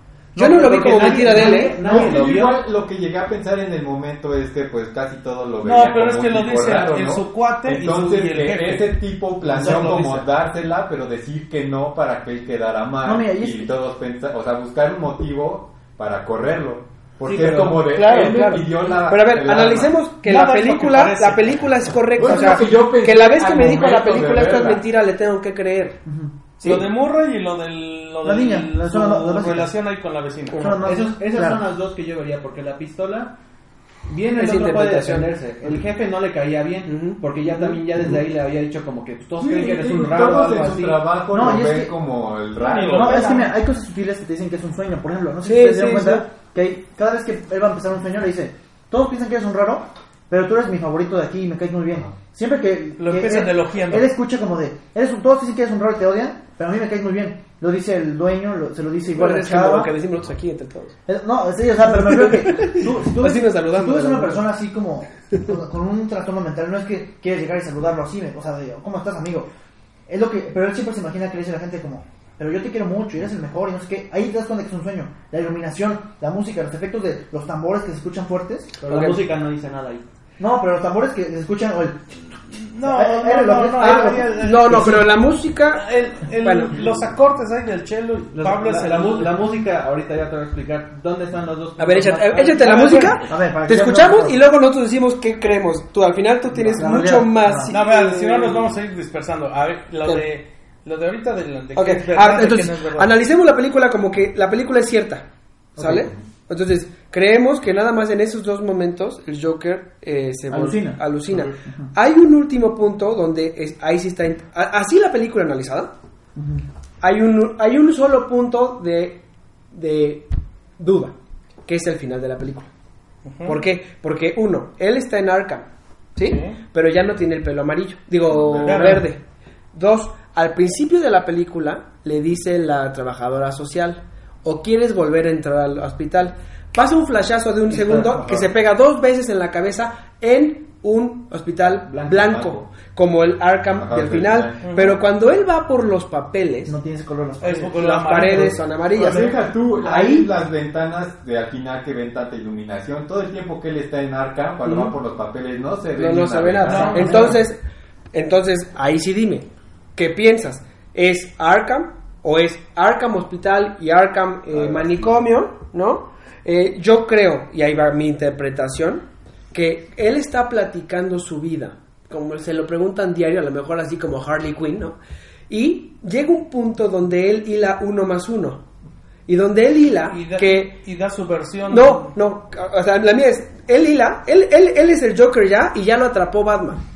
Porque ya tiene el cabello normal. O sea, no fue luego, luego después de, de- de la escena esta. Y él hila, a la hora que le está platicando a esta nueva trabajadora social, que no es la misma de la, de la primera que escena. era la misma, pero Es la más misma. joven, por No, eso. no es la misma, no es la misma. No, no es la misma. No. No, o sea, yo al principio lo pensé, Espera, porque pero- se parecen mucho. Se parece, esa es la idea, se parece mucho, pero él agarra y se empieza a reír, pero no reír de enfermedad, se empieza a reír y la escena que él imagina o que él recuerda es cómo sale del callejón la cámara viendo a Bruce Wayne con sus Ajá. papás absorto y paradito y sigue hacia él estando parado con los brazos abiertos. Ahí él la agarra y se empieza a reír le dice, es no lo entenderías, ¿por qué? Porque se acaba de dar cuenta que él es Batman y que nació en el mismo momento y que qué corre de la vida. Por eso dice que es una No, comedia. no se refiere Y a agarra que- y dice, ¿para qué te, de no que- que que decir no que lo entenderías porque No le voy a a, decir él que está, a él le está causando risa que hubo un matrimonio ahí O sea, y que, asesinado. que qué vida la suya, ¿no? y O sea, que va a originar a su y que, y, o sea, que Batman es Bruce Wayne y no se lo va a decir. Para mí, para mí ese es eh, un Joker ya atrapado. O sea, Ajá, ya, todavía ya existe Batman. obviamente, obviamente mi teoría se cae a pedazos porque la primera escena es donde se pega en la cabeza. Ajá. y dices, no, no cuadra. Pero por lo menos esa es mi interpretación del final de la película. tal vez fueron errores de edición y ya. No, no. cuadra. A ver, tú, o sea, tú que, a ver, por A ejemplo, ver, lo de la música. No, no, ahorita no. espera, ¿tú qué crees que sea? El final de la película, porque se causó mucho furor. ¿Tú cuál es tu interpretación del final de la película? Yo pienso que sí es como un flashback. Ok. Que él se ríe viendo la situación y es lo que ya leí Harleen y a mí sí me gustó. Pero porque en Harleen, en el cómic que acaba de salir, y nada más agarrando un paréntesis, Ujú, ujú. él le dice a la doctora Quinzel, dice, ha dicho miles de historias y dice, ah, chin, ya te sabes esta. Dice, me iba a divertir mucho diciéndotela. Pero porque él cambia su historia Claro. y, se, y se ríe. Y es lo que la doctora dice, pues entonces, a ver, vamos a ver. Sí, qué lo hizo onda". la Nolan y también, ¿no? aquí, él recuerda todo esto, como habíamos dicho, es un killing joke De este, de este mundo porque el otro es una historia simple, contada. Y aquí Y tenemos, de los 80. exacto. aquí tenemos un problema social más grande. Es que el villano hoy es el, es Y él, él se acuerda, ¿no? O sea, él, él nos va contando conforme a su mente qué es lo que está pasando. Obviamente creo que todos sabemos que a lo mejor la mata, o sí la mata, pero él se ríe porque se acuerda, ¿no? O sea, Está- para ti sí es una, re- una para- remembranza. para mí es una es una remembranza, pero que vamos al futuro, por ejemplo, cuando se está golpeando, o sea, puede ser que que eso es posterior a la entrevista. Y como que no le cuadra, o sea, como, como que sus que- ajá. conexiones neuronales no le dan. O sea, lo que estamos viendo realmente es la mente. No estamos viendo, y por eso es que pienso en que nada es este. No hay absolutos y todo es relativo. No, ¿y qué, ¿y qué tal si la entrevista es real y el final es que se está dando golpes en la cabeza y nunca mata a la doctora y por eso ve la iluminación porque simplemente se lo está imaginando? O sea, para ti esa es la interpretación. O sea, esa podría ser otra. Es que pues, pero, a ver, Yo- yo creo ¿cuál, que- es tu, ¿cuál es tu teoría mafufa? O sea, quiero que me digas tu teoría mafufa. Yo creo que eh, nada, de, nada de la película pasa realmente. Ok. Todo se lo imagina él. O sea, a lo mejor la entrevista al final, quizá. Pero eh, yo creo que la broma que él se refiere es cómo él mata a Murray y cómo lo atrapan siendo Joker y cómo baila y cómo las- la sociedad lo celebra. Creo que por eso se ríe, porque al final, al final canta la canción del De- programa. claro, porque eso Entonces, yo creo que la, la broma que se refiere es a cómo él se transforma en Joker y cómo mata, entre con muchas comillas, al presentador cuando no lo hizo. Repito, porque ya no tiene ni siquiera el pelo verde, porque ni siquiera lo, lo podían haber atrapado por matar a la chava, por matar a su mamá.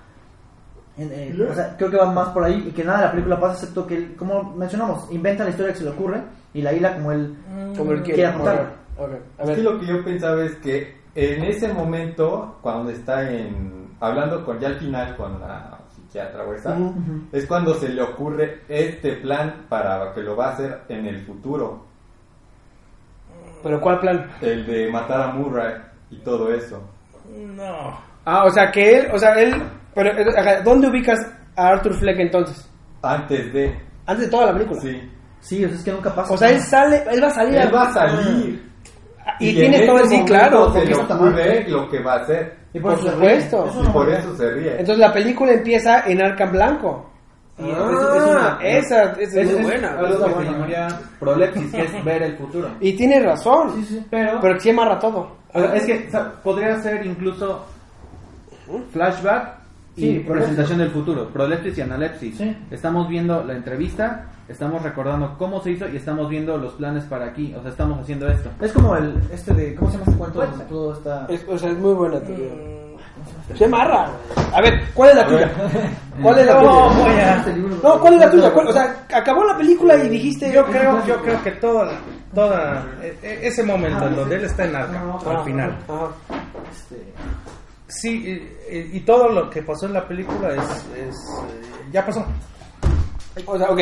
O sea, todo es una Es- remembranza. Es, es una remembranza retorcida o alterada de acuerdo a cómo es la persona del Joker. Igual puede ser, Porque por yo soy más- ¿Por qué te ríes? Y es porque todo No, lo que pasó se, se no puede reír, se puede, se cómo- puede reír porque ocasionó que Thomas Wayne se muriera. Su, o sea- su revuelta ocasionó que Thomas Wayne se muriera porque a final de cuentas él al no aceptarlo como hijo, que dentro de la mentalidad del Joker, si era el hijo y él tenía ese, ese, ese, ese- ese- esa razón, y al negarle él la paternidad, llamémosle entre comillas, le da gusto que se murió porque no le cumplió lo que él creía. Y yo creo que esa escena sí ocurre cronológicamente al final. Eh, la respuesta, la explicación o sea, más podría- sencilla es, es la más probable. Podría O sea, ser que sí sea al final, No, pero me que no mucho se- la cabeza para- que no haya pasado como él lo, lo Sí, imagina. por eso te digo. eso se ríe. Y es como de yo sé, la que la, digamos, la psiquiatra sabe cómo pasó esto y en realidad no es como él lo está imaginando, por Sí. eso de su risa. Pero es lo más lógico, lo- es, lo- es la explicación más sencilla y yo me inclino por eso. Sí, lo pescaron, está hasta el final y toda la historia, toda la película fue un- la historia. Por eso tal vez tiene algunas inconsistencias que ya se identificaron, ya se platicaron, porque él de por sí está chiflado y no lo va a contar como realmente pasó. Y la risita al final es de que, pues al final de cuentas, consiguió darle su merecido, A entre Thomas comillas, a Thomas Wayne por negarle la paternidad y por eso al final en el pasillo está bailando y todo. Yo, yo quisiera también algo que no, han, no hemos tocado, que es el, el tema de la paleta de colores, por ejemplo. Ah. De acuerdo a cómo va pasando la, la- Primero empieza con tonalidades muy grises, ¿no? O sea, empieza como todo muy café, muy gris, todo así. Al final, cuando ya cambia y se vuelve el Joker, ya son- los taxis se ven amarillos, su traje, nada más su puro traje es rojo, Sí, verde, amarillo, sea, de todo. una analogía de el, que color, ya... el color de las cortinas. un Es muy vivo. Es muy vivo. antes es muy frío. se Exacto. siente como que un mundo frío, Vas, realmente. vas viendo, vas viendo cómo va cambiando de gris, azules, Sí, y luego cambia a totalmente amarillos, rojos.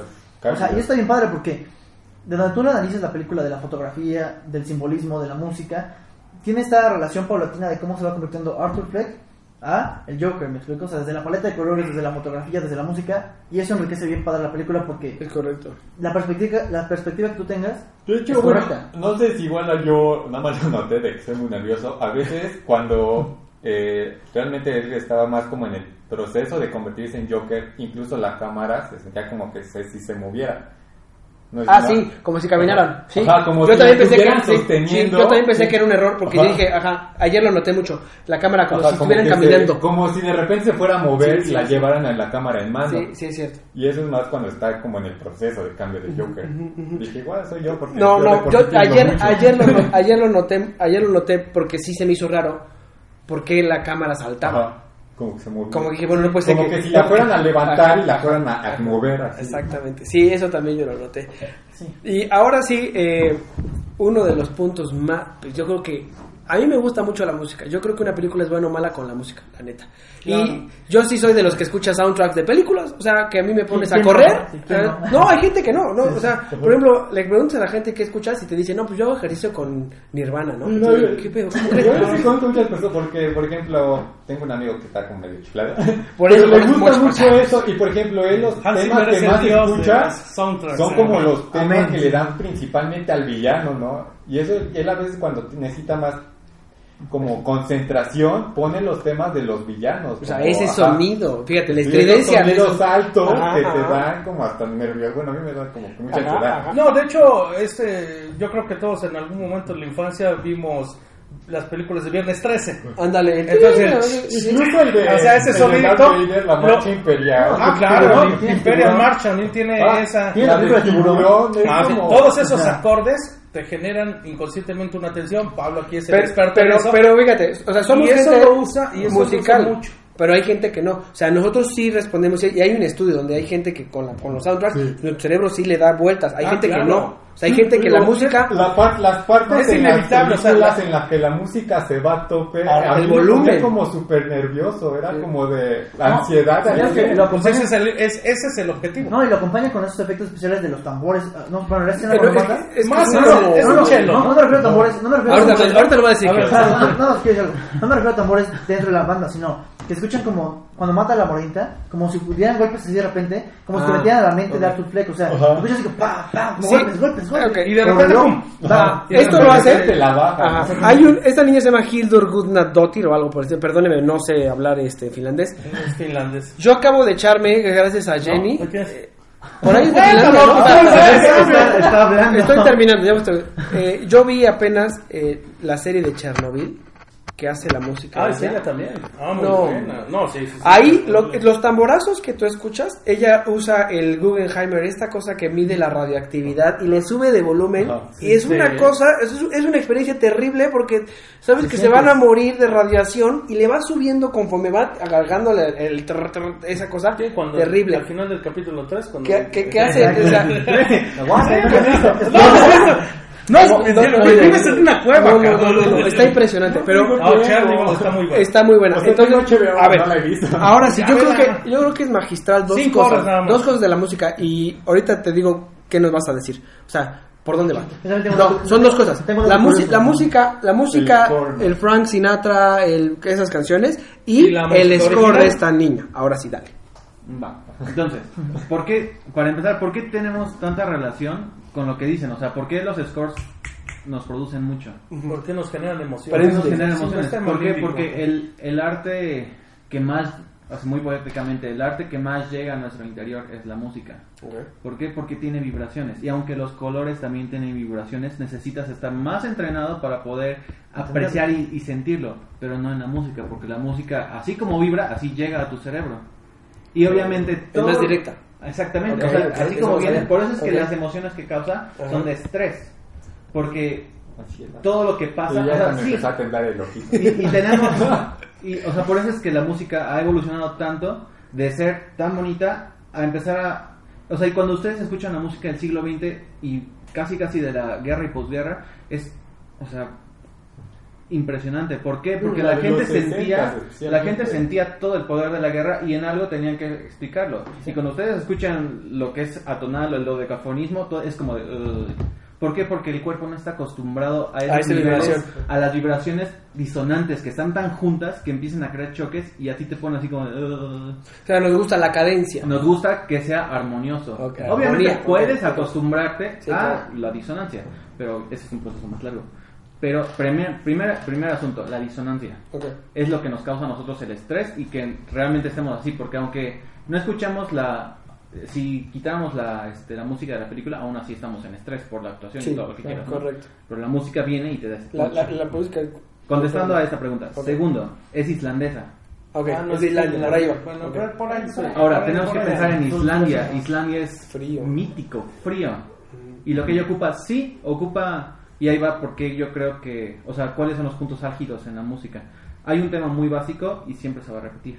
No está hecho, está hecho por cuerdas, pero está hecho por un instrumento finlandés. Y eso es lo primero que yo pensé. El- Cuando, mm, cuando, cuando yo vi el nombre y vi de dónde es ella, dije, a fuerzas esta música tiene influencia de su cultura y a fuerzas va a ocupar un instrumento de este ahí. tradicional. Y el que ocupa se llama es un Langspiel. Y escuchen. Ahorita cochino YouTube. Púchale play. Escuchen. Pero muy grave. Le bajó un chorro. Es bajísimo. ¿Ya escucharon? No, el, el- Ese es el, ese es el instrumento que, ella, que ella está Porque. Pero la película Acá es está, muy acá está. Sí, acá está, obviamente. acá está, acá está. Pero lo que le está dando, primeramente, ella lo que, Esa suena más como corazón valiente. lo que ella nos está dando es su cultura, su, su granito. El Ah, Langspiel claro. lo pone, obviamente aquí es una grabación muy casera, muy utilizada en un sentido muy este folclórico. Pero lo que ella hace, obviamente, ella al ser chelista conoce el instrumento al ser de allá y le dice, ella, ella sí es chelista, pero no es ocupa mucha cuerda grave, ocupa no, no, una no. variedad de... Y yo por eso digo que no son efectos, es que ocupa una variedad increíble de percusiones. O sea, O sea, es- lo que logra es. Yo entiendo, no le sé de música, tú eres el experto. eh, le baja, a- lo hace muy grave, hace todo... como que lo repercute. O sea, yo siento que reverbera, o soy yo. O sea, No, la que- música es que reverbera. es el, el hecho, el hecho de igual lo es lo que, te, más- es lo que te explicaba, el hecho de que ocupe cuerdas es para empezar envolvente. Es envolvente. Te está, lo que hacen las cuerdas cuando tocan es que dentro de ti es así de Vibra. y pasa parte grave. O sea, secciones altas de violines no hay, si están tocando violines se están tocando en las cuerdas graves para que aún así metan más peso. Dos puntos este álgidos en la música, porque a fuerzas, a fuerzas Todd Phillips le, le, le- le dijo, no, o sea, quiero esto. Y estos son las partes importantes de la, Mm, de es la, que de la un punto, porque eso yo tengo una pregunta, pero sigue así. sí.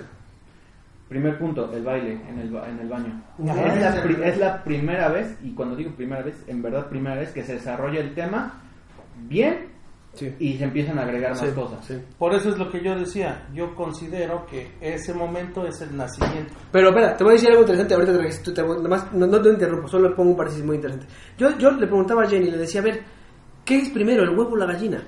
¿La película o la música? Porque, o sea, yo puedo hacer la película. Y entonces le doy el score a Zimmer y ya no me preocupo, ¿no? Sí. Pero a Zimmer le tengo que decir, a ver, papacito, esta es mi idea. Y yo sé que Zimmer no, o sea, solo escucha palabras y la letra es música. A mí me queda claro que él ve una película y ni siquiera, o sea, el sonido para él no es necesario. Él piensa en música. Pero yo le decía a Jenny, ¿qué será primero? Entonces estábamos teorizando y leí en el internet que estaban Phillips y Joaquín Phoenix eh, para grabar la escena del baño y estaban diciendo, bueno, ¿qué vamos a hacer? No? Y en eso le llegó de esta niña islandesa, le llegó el score. Y lo que hizo Joaquín Phoenix en ese momento no, le escucha, porque además todo, toda la gente estaba afuera esperando que iban a hacer. Solo estaba todos Phillips con la cámara. Entonces le pone la música y él se para a bailar. Por primera vez escuchó la canción. La escena no estaba grabada así. Nada. No estaba escrito en el No guion, estaba escrito en el guion. O sea, fue la reacción de Todd Phillips Pues es el a sistema un pedacito, a un pedacito de un score Y que causó eso. Y Ahora eso sí. es lo que yo les estaba diciendo, que o sea, uno no ve una pintura y Claro. Y la- el teatro y la para mí el teatro y la danza se mueven, más bien, ajá, el teatro y la danza se mueven a partir de otras artes. a fuerzas. Ajá, son la, son la repercusión física Sí, de una... Tienes razón. Cuando ves bailar a alguien así nada más es como... Sí, tiene que haber música. Está, está loquito. Si no hay música, entonces es más, es más difícil Ok, entenderlo, a menos ok. que estés versado, pero no importa. Pero aquí el chiste, o sea, para empezar, el primer punto álgido de la música y el tema ya más este formado, el baño. Ah, Ahí, ahí- ahí ahí. está. La primera es, obviamente se nos presenta el tema y va de repente Bajito. poquito a poquito y nada más mete unas partecitas, algo. Y la primera vez que mete una percusión fuerte es cuando está persiguiendo a la chava, que la está siguiendo. Sí, ahí se empieza a subir el volumen. Entonces tenemos tema inicial, punto de percusión en la chava, Ujú. pero aún, aún percusión importante puede ser, pero punto importantísimo para empezar, baño, porque la música nos está mostrando Ahí se ve. el asunto. Y el segundo, y el que más van a escuchar, y el que así que casi lo, lo escuchan y pueden ver la escena y que se ponen a llorar, la patrulla. Porque algo pasa muy interesante ahí. Es la única vez en la que ocupa metales. Y solo así nada más. Ah, eso sí. mostrando lo que te estaba diciendo. Ujú. Porque Batman está lleno, la música de Zimmer está llena de metales. Claro. Porque quieren ver a, quieren hacer ver a. Batman ah, Qué poderoso, ¿no? y a, a Joker no lo quieren hacer así. cabrón. Pero lo quieren, lo pone poderoso esta compositora en la patrulla. Porque por un instante, cuando ya está, se Ya escucha el acorde de los, de los metales así, por atrás. Y, pum, y se van. Nada más apoyan. Sí. Ahí está. Nada más con esa selección de instrumentos uno dice, ok, punto im- importantísimo la película, por dirección de Todd Phillips también, porque no la va a dejar hacer lo que quiera, la patrulla. Ese es, o sea, cuando ya se pintó la, la boca, La alza los brazos, pum, ese es. Y no hay otro punto en, la, en toda la música que muestre algo más importante. Los metales, pues pregunta, ¿son agudos? ¿Tienden a Sí, ser agudos? tienen- tienden a es ser que mucho, implicaría que metales agudos lo- hacia arriba y Oye, graves sí, hacia hay, abajo. hay un dato curioso que yo escuché en un video que la canción principal no me acuerdo cómo se llama la, la con la El tema, pues. Ajá, el tema principal no recuerdo cómo se llama El Hay- suite. el acorde ves que son como tres notas realmente yo no sé mucho de música lo, lo vi no pero que el acorde de arriba siempre va hacia arriba es un la séptimo algo así dijeron y el del medio siempre se sostiene toda la canción y el último perdón el, el de hasta el final siempre sostiene el medio la, la mitad de la canción sostiene y se va después y todo el acorde de hasta arriba siempre va hacia arriba es decir como si todo fuera Arthur Fleck el que nunca se mueve el del medio es la, la chava que mata al final el acorde de arriba es la locura y el, el último, el- la última nota es la única que cambia y no es igual a las demás, como si se hubiera transformado Arthur Fleck en Joker. ¿Me explico? Voy a buscar el nombre bien de la, de la canción porque no recuerdo, pero eso pasa en el acorde de las notas. Entonces todos van hacia arriba como si fueran los hechos que le van pasando para hacerlo loco, loco, loco, loco, hasta que se transforma en Joker. Pero, loquísimo. Sí, es o sea, curioso es que imagina, pero es que ahí, ahí va la misma pregunta que yo hice hace rato. Ok, Phillips y Joker reaccionaron a la música. Eso es fácil. Sí, es facilísimo. Ponte los zapatos de la compositora, güey. A ver, a ver, ¿qué leyó? Porque son las mismas palabras que tú y que yo leeremos en un guion. Platicó con Todd Phillips, pero ya sabemos que aunque yo te platique la película, No, no, no, no. no, no, y es que aparte de eso ¿Cómo y, hizo? y respondiendo eso yo me, yo me lo respondí cuando vi su catálogo y vi Chernobyl Sí, claro. y dije por eso la eligió Y, y, y yo vi Chernobyl porque, le- porque vi Joker y dije, a ver, a ver, a ver, a ver. Si así está de bueno. No luego- visto Chernobyl. No, no, No, ah, no, no, no, no, no, fiesta. no, no, no, y, y, y puse una canción de Chernobyl con el Guggenheimer ese y dije, no, espérate, espérate. Y entonces tengo que ver la serie. Y resulta ser que no es comercial, pero en Amazon está HBO y bueno. por eso, Todo por eso llegó es que yo pienso que Todd Phillips la eligió porque es lo que igual hablábamos de Michael Giacchino que ahorita va con Batman Ah, sí. no es una mala decisión traidor. es, es una este es un buen compositor Ah, es muy bueno. pero su música es muy brillante Hans Zimmer sí puede llegar a ser Es que de oscuro, hecho, bueno, es pero Hans Zimmer puede ser de lo la que película, porque la película se ve con un tono brillante de Batman. Espérate que la veas. Bueno, pero es que por todo lo que se ha visto se ve No, no, brillante. no. Bueno, pero ve- Batman no puede ser colorido, cabrón. No, o sea, no puede, punto. Mira, te voy a decir algo que fue muy... ah, O sea, regresando a la película, pero ayer pusimos en el grupo de Epic precisamente un- una frase que dijo este baboso de Lalito, eh, diciendo que, Lalito. que para él Pattinson. Batman no es un héroe, punto. Ah, el, Y ya, ya, acto ya, ya. seguido puso, y su moral está un poco fuera de... Yo creo que... O sea, Pues eso es Batman, ¿no? no, no, pero además Batman, uno, es un héroe, y dos, si no tuviera la moral perfecta, no sería Batman. No puede, nadie podría ser Batman. Pero bueno, regresando a la película. Ok, regresando Sí. Ah, entonces, brillante lo de esta niña. Pero también brillante la música, las canciones, cómo hicieron para que, ahora sí del otro lado. Yo te voy a decir qué pasó. Después de ver la película el sábado, el domingo me fui a correr, ¿no? Y puse el, el soundtrack del Joker y lo puse en shuffle. Yo esperaba que empezara el... ¿no? Para empezar a correr, normal, porque como escucho Hans Zimmer, pues es como el lado... El upside down, ¿no? O sea, No, y, y entonces voy caminando. no, sus canciones Ajá. siempre van increciendo. Entonces, voy, entonces voy caminando, preparándome para correr, porque ya me das cuenta que subo en el periférico de las escaleritas y ya que bajo, pues ya estoy medio calientito y ya me pongo a correr. Entonces voy bajando precisamente esa colinita, de, esa es la mañana, voy bajando esa colinita y empieza la canción donde el Joker baja las escaleras. La de... Estuve a dos segundos, a dos segundos De ponerte a bailar. de patear, pero y, ba- y bailar como él. Ajá. Obviamente había, había gente y dije, ¿lo hago o no lo hago? Porque yo iba bajando la colita y dije, ahorita doy una patada y ahorita la hago así y salto en el charco porque había llovido. Esa canción es una canción normal, es una canción del año del caldo, es una canción, no, creo que es de Frank Sinatra, no, no me acuerdo No. si es de That Life de Frank Sinatra. No, Rock and Roll es de Gary Glitter, ajá, Sí. es Rock and Roll. Jamás en la vida esa canción, jamás en la vida esa canción será lo mismo. Nunca. Y, y reto a quien ha- que hable de verdad con la verdad, que estando en su casa con audífonos y nadie enfrente más No que su gato, no empiece a patear. Y es- ese es, ese es, la, ese es como lo- los dos lados. Exacto. Pues La es- es música contemporánea y popular. Pero es que, o sea, siempre, cuando lo pones en un contexto aquí, ya cambió. ya cambió. Pero aquí la música de esta, no me acuerdo cómo se llama. Se llama ¿no? Hildur Gudnadottir.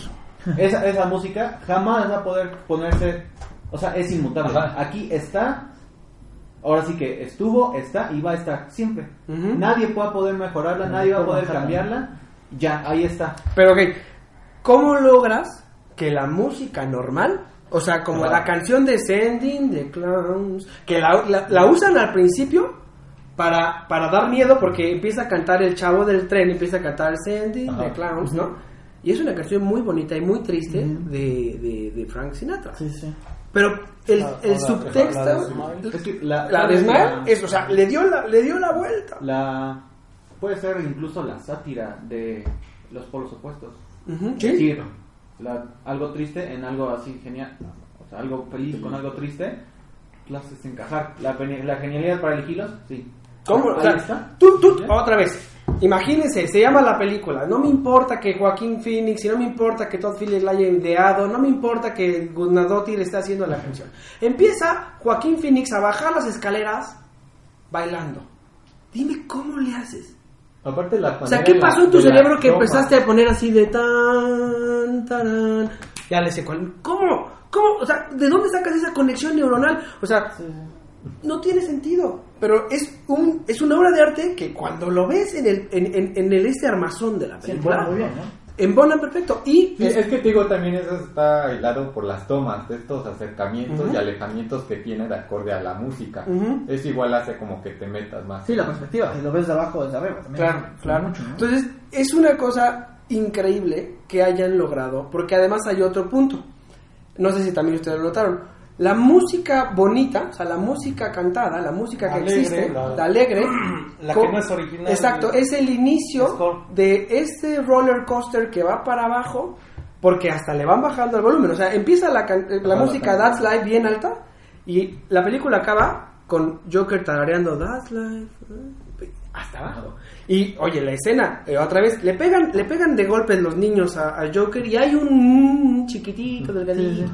Al final de la película, cuando está en el- la patrulla, la música es altísima. O sea, yo creo que cuando está lloviendo en la película es donde más, donde más fuerte le pone, porque yo dije, ¿por qué le suben tanto a la música? Y de repente, pum, dan el, baja. al cambio de escena. Entonces, no nomás es el score de un lado del espectro, el- la música de otro lado del espectro, hay un punto donde se interseccionan y se van, como pasa en Arthur Fleck on Joker, pero hasta el volumen tiene que ver. O sea, ¿cuántas, repito, cómo le hacen ¿De dónde para lo hacer ves, ese tipo de cosas? Sí, por eso es que la construcción del tema no es.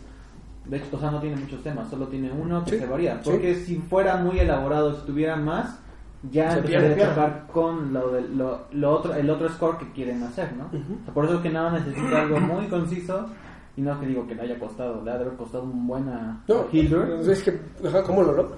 para que pudiera reaccionar a, al carácter. O sea, y esta es de esas pocas veces en las que todo se hila para hacer algo perfecto. Porque yo la, todo, la ¿eh? primer- la primera vez que la vi dije es una película perfecta. O sea, claro, me falta lo que ahorita es, y es precisamente ya al final del podcast me salió, pero la tercera película es qué pasa en tu mente después de verla, ¿no? Todo este análisis que estamos platicando. Esa es la tercera película. Es que esa es la tercera película. Pues sí. la- to- todo, todo se hiló. O sea, si tú pusieras en un, en un pizarrón todo, o sea, música, arte, Iluminación. fotografía, iluminación, colores, paleta, actor, director, guion, No, todo es una canción perfectamente bien hecha, Sí. pero además lo más perfecto es que quién sabe. Exacto, que nada No pasa. Lo único que sí sabes es que quién sabe. Exacto, que la ¿Quién audiencia sabe, decide, ¿no? ¿Quién sabe si pasó o no pasó? O, o estamos entendiendo. O sea, en México, exacto, uno que lo haya en. México nos gusta así como la redundancia y las y las ilógicas ilógicas de, de la- no del dan idioma. cosas que te de- por ejemplo eh, a diferencia de Inception ven que al final Ujú. eh, pone a girar esa madre y, Y se siempre se ve ve. que gira Pero no se ve pero no se ve No No, sé. pero, pero dicen que Entonces, la te deja- película- pero eso es como que En Inception ese no se lo amuleto. desde es- cierto es loco. punto te, bueno en mi punto te arruina la película ese detalle de que lo dejen ambiguo por toda la construcción que hay en la película en esta no hay No, no, no hay ningún No hay- no- momento no hay que nada. por más que te lo dejen como que es ambiguo no te arruina la película bueno a mí me pasa con Es- Inception Es eso, ¿no? O sea, puedes entrarle por otros lados, puedes crear varias cosas y jamás vas a estar en lo correcto. No, pero además todo está en tiene correcto. Ahora, recuerda lo que te quiere decía dar que como escenas, la- eh, no película por todo lo demás que justifica construye. al personaje. Lo- la, la- no, no, la, perso- la película justifica al personaje, punto. ¿Por qué? Porque te hace ver toda la tragedia y tú. Y ya que ya- El que no justifica al personaje eres tú, Yo porque la, la segunda vez que tú la ves, como tú dijiste, tú ya vienes con un- un- una, Una- estética. Tú tienes aquí con, ya la viste y dices, no me digas que no sentiste empatía por el Sí, yo sí, pero vez. siento que no justificas por el hecho de, en algún momento tú to- totalmente estás diciendo es que está mal, es el Joker, ¿me explico? O sea, puedes decir, lo entiendo totalmente, pero hay una parte de ti que dice, Sí, sí, que no, es que no puede estar bien porque es el que va a asesinar, es el Joker. Tú puedes decir, sí, el Joker está bien y que, le, que mata a toda la sociedad porque lo trató como basura, pero ahí está lo que te dice, tu moral te está diciendo, no lo puedes apoyar porque el que es bueno es Sí, Batman. de no el hecho Joker". yo por eso, cuando llega al Ah, bueno, departamento de de esta chica yo que se mete así por sus huevos Ajá, este, que todos, nadie y llega y lo ve Todos llega a la sala y se la película- Pero que si no yo todo el ese si hablamos todos Eh, los- la película te dice esto, esto, esto. Ah, pero no, no Antes, antes porque ya tenemos que acabar porque se va a acabar hasta la- el tiempo. A ver, rápido. Óscares. ¿Cuántos Óscares? ¿Qué Óscares? Todos. No me digas que, o sea, ¿cuál Óscar? Pues al menos va a estar nominado unos seis. No, pero ajá, por, por- por lo menos. Música. Música. Mu- este, música original. Música original. Guión. Guión. Guión original. Actor, ¿eh? Actor. Actuación. Fotografía también Dirección. Fotografía. Dirección. Dirección. Y tal vez No, mejor película. Sonido. Mejor película. Edición de sonido. Yo siento que si la mete, porque estaban diciendo que no la metían, que sí la metían. Si la mete, rompe los Oscars. Pero mira, hay, hay, hay una cosa que yo he visto en los Hay muchas películas Que que, salen merecen más. nominadas, no, que salen, están nominadas y que realmente todavía no las conocemos. Claro. ¿Sí? Es lo que yo te decía, habrá que ver las hay, que ver, nominadas. la, hay que ver la terna, ¿no? Pero aún así creo Eh, que no esto creo- es... Sí, no creo que muchos superen, ¿eh? Yo sí creo que esta es la mejor película de un personaje de cómic jamás creada.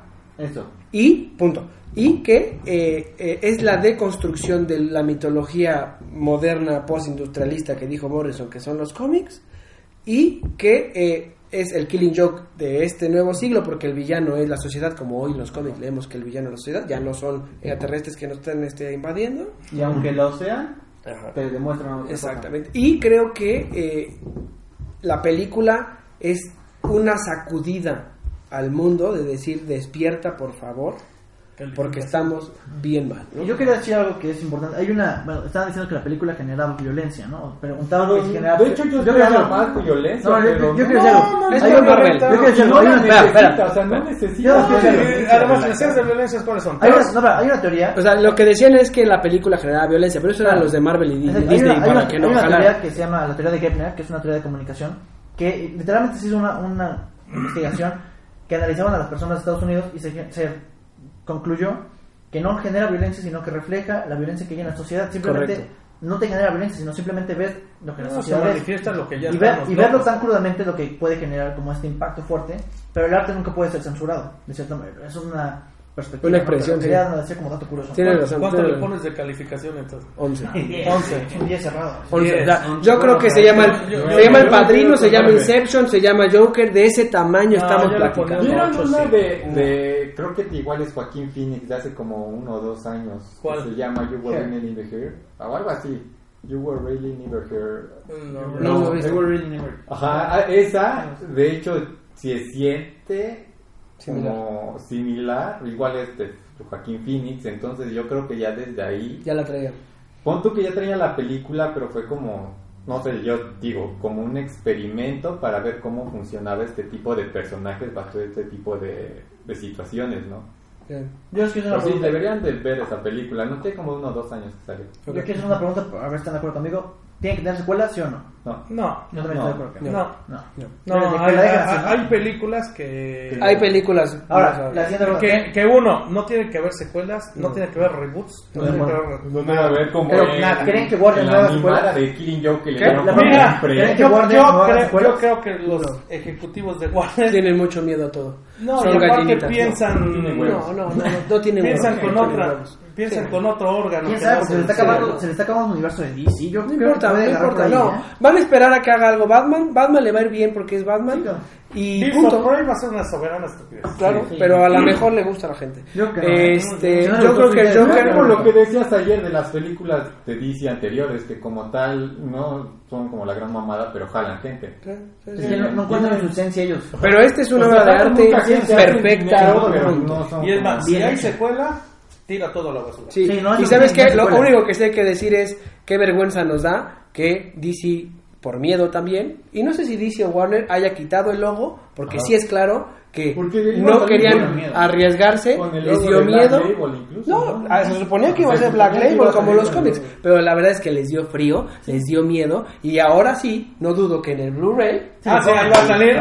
Ah, pues, claro. Pero ¿saben qué? Shame on you. Hasta pinches portadas de cómics Sí, la neta, la neta. Ay, sí, qué vergüenza. Y va a salir un Steelbook, una cosa de esas con el cómic de King. Y sabes qué? sí. Lo, más, lo más interesante... Y, y Televisa va a publicar algo. El cómic que inspiró a la película de Joker. Sacaron otra vez No el no Joker. Televisa sacó el de Joker de Azarelo. Ah, La película. lo único- falta que le pongan el, Ah, o sea, la- el comercial, Sí, es, sí, el eslogan es. Lo único que sabes que sí me da mucho gusto ya para terminar este podcast es que aún hay público para cuando una película es muy inteligente, es muy impresionante y que es eh, para la reflexión, porque hoy en día vivimos repletos sociedad, de una sociedad, en una sociedad donde todo es inmediato, todo es atención de dos segundos, donde eh, lo que dice el Joker es cierto, a nadie ya le importa al otro y cada día está de prefiere, tomarte una foto en lugar de ayudarte. Incluso lo que dijo Brody en su Instagram, ¿lo leyeron? No. no. Este, o sea, puso, puso una. Les quiero que busquen a Brody, pero en resumidas cuentas lo que dijo es: Joker está mostrando. O sea, Joker, lo que está haciendo en la película de Joker es levantar el, el tapete y ver qué hay abajo. Exactamente, exactamente.